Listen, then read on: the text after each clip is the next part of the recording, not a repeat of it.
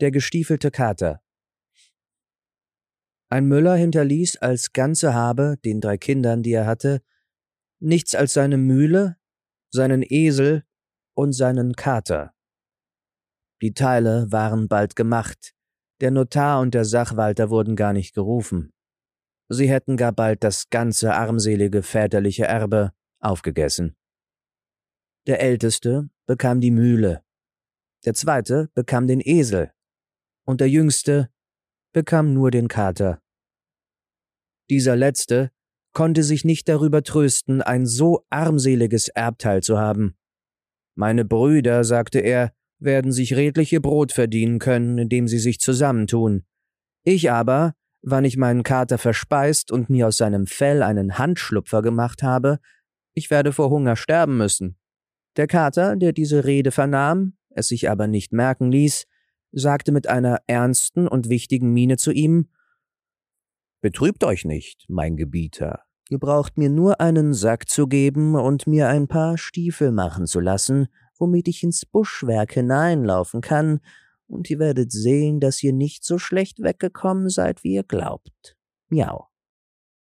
Obzwar des Katers Gebieter nicht viel darauf gab, er hatte ihn so manche geschickte Kniffe anwenden sehen, um Ratten und Mäuse zu fangen, wie zum Exempel, wenn er sich an allen Vieren aufhängte oder sich im Mehl versteckte, um sich totzustellen, so gab er doch die Hoffnung nicht ganz auf, von ihm in seiner Not Hilfe zu bekommen.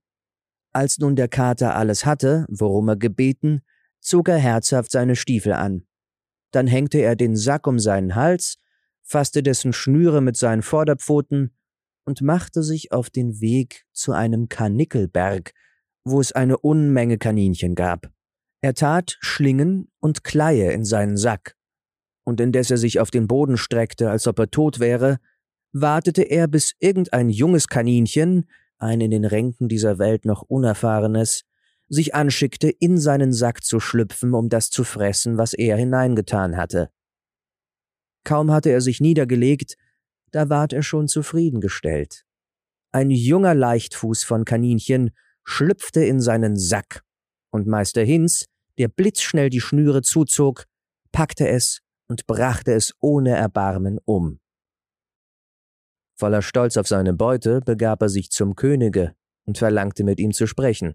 Er wurde hinauf in das Privatgemach seiner Majestät geleitet, wo er beim Eintreten dem Könige einen tiefen Bückling machte und sagte zu ihm Seht hier, allergnädigster Herr, ein Kaninchen vom Kanickelberg, welches der Herr Marquis von Carabas, dies war der Name, den es ihm beliebte, seinem Gebieter zu geben, mir geheißen hat, euch in seinem Auftrag zu überreichen. Sage deinem Gebieter, antwortete der König, dass ich ihm danke und dass es mir Freude macht. Ein andermal ging er fort, sich in einem Getreidefeld zu verstecken, immer seinen Sack offen haltend, und zog, als zwei Rebhühner hineingeschlüpft waren, die Schnüre zu und packte sie alle beide. Dann machte er sich auf und überreichte sie dem Könige, gerade so wie zuvor das Kaninchen vom Karnickelberg. Der König nahm wieder mit Freuden die beiden Rebhühner entgegen und ließ ihm ein Trinkgeld reichen. Der Kater fuhr solcherweise fort, zwei oder drei Monate lang, von Zeit zu Zeit dem Könige Wildbret von der Jagd seines Gebieters zu bringen. Eines Tages, als er erfuhr, dass der König mit seiner Tochter, der schönsten Prinzessin von der Welt, am Ufer des Flusses spazieren fahren sollte, sagte er zu seinem Gebieter Wofern ihr meinen Rat folgen wollt, so ist euer Glück gemacht. Ihr braucht nichts weiter als im Flusse zu baden, und zwar an der Stelle, die ich euch zeigen werde, und dann mich gewähren lassen. Der Marquis von Carabas tat, was ihm sein Kater riet, ohne zu wissen, wozu dies gut wäre. Währenddes er badete, kam der König gerade vorbeigefahren, und der Kater fing aus Leibeskräften zu schreien an. Zu Hilfe! Zu Hilfe! Seht, der Marquis von Carabas ist am Ertrinken! Bei diesem Geschrei steckte der König seinen Kopf aus dem Kutschenschlag, und als er den Kater erkannte, der ihm so viele Male Wildbret gebracht hatte, befahl seinen Leibwachen, man solle schleunigst dem Marquis von Carabas zu Hilfe eilen. unterdes der arme Marquis aus dem Flusse gezogen wurde, trat der Kater an die Kutsche heran und sagte zum Könige, dass, während sein Gebieter badete, Diebe gekommen seien, welche seine Kleider fortgetragen hätten, ungeachtet er aus Leibeskräften Diebe, Diebe gerufen habe. Der Schalk hatte sie unter einem großen Stein versteckt. Der König befahl auf der Stelle den Obermeistern seiner Gewandkammern, einen seiner schönsten Anzüge für den Herrn Marquis von Carabas herbeizuholen. Der König erwies ihm tausende Aufmerksamkeiten, und da die schönen Gewänder, die man ihm gerade angelegt hatte, sein stattliches Aussehen ungemein hoben, denn er war schön und von wohlgebauter Gestalt, fand die Tochter des Königs großen Gefallen an ihm, und der Marquis von Carabas hatte ihr noch keine zwei oder drei höchst ehrerbietige und ziemlich zärtliche Blicke zugeworfen, als sie sich schon wahnsinnig in ihn verliebte. Der König wollte, dass er zu ihm in die Kutsche steige und mitfahre. Der Kater war entzückt, als er merkte, dass sein Plan schon von Anfang an so gut gelang, nahm flugs einen Vorsprung, und als er Bauersleute beim Mähen einer Wiese traf, sagte er zu ihnen Ihr guten Leute, die ihr hier mäht, wenn ihr nicht dem Könige sagt, dass die Wiese, die ihr mäht, dem Herrn Marquis von Carabas gehört, so werdet ihr allesamt kurz und klein gehackt wie Pastetenfleisch. Der König ermangelte nicht, die Mäher zu fragen, wem die Wiese gehörte, die sie mähten. Sie gehört dem Herrn Marquis von Carabas, sagten alle mitsammen, denn die Drohung des Katers hatte ihnen Angst eingejagt. Ah, ihr habt da ein schönes Erbe, sagte der König zum Marquis von Carabas. Ja, ihr seht, allergnädigster Herr, sagte der Marquis von Carabas, dieses ist eine Wiese, die meiner Treu alle Jahre einen reichen Ertrag gibt.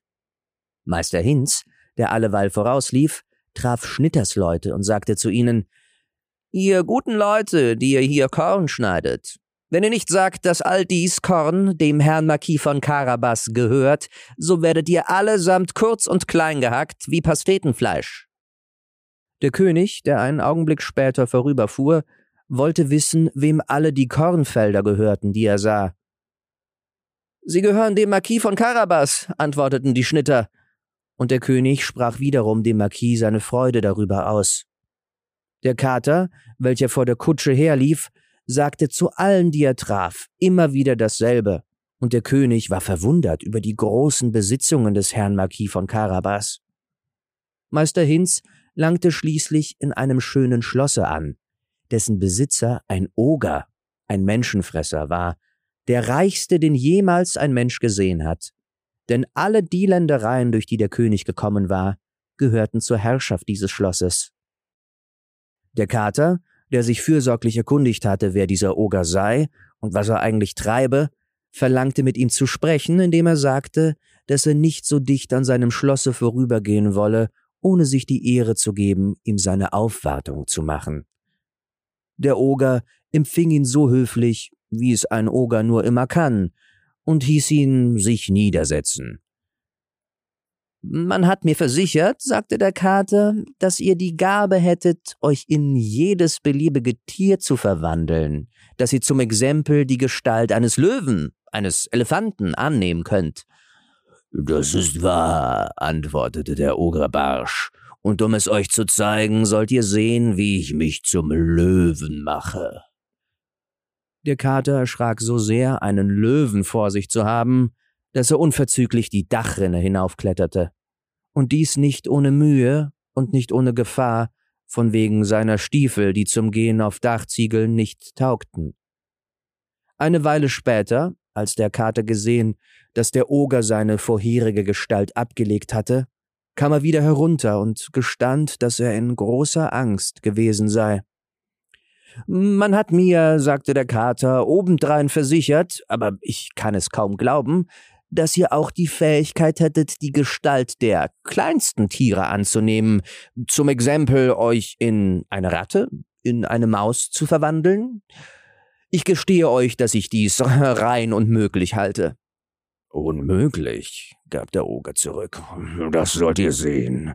Und augenblicklich verwandelte er sich in eine Maus, die auf dem Fußboden umherzulaufen begann. Der Kater hatte sie kaum bemerkt, als er sich über sie herwarf und sie auffraß. Mittlerweile wollte der König, der beim Vorbeifahren das schöne Schloss des Ogers sah, sich hineinbegeben. Der Kater, welcher das Rasseln der Kutsche vernahm, die über die Zugbrücke fuhr, eilte ihr entgegen und sagte zum Könige Eure Majestät sind hochwillkommen in diesem Schlosse des Herrn Marquis von Carabas.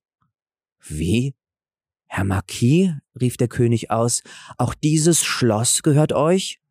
Der Marquis reichte der jungen Prinzessin die Hand, und dem Könige folgend, der vorausschritt, traten sie in einen großen Saal, wo sie eine prächtig gedeckte Tafel vorfanden. Der König war entzückt von den Tugenden des Herrn Marquis von Carabas, gerade so wie seine Tochter.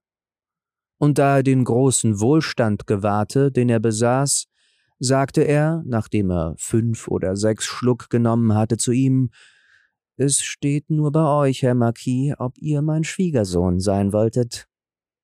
Der Marquis nahm unter tiefen Bücklingen die Ehre an, die ihm der König zudachte, und vermählte sich noch selbigen Tages mit der Prinzessin.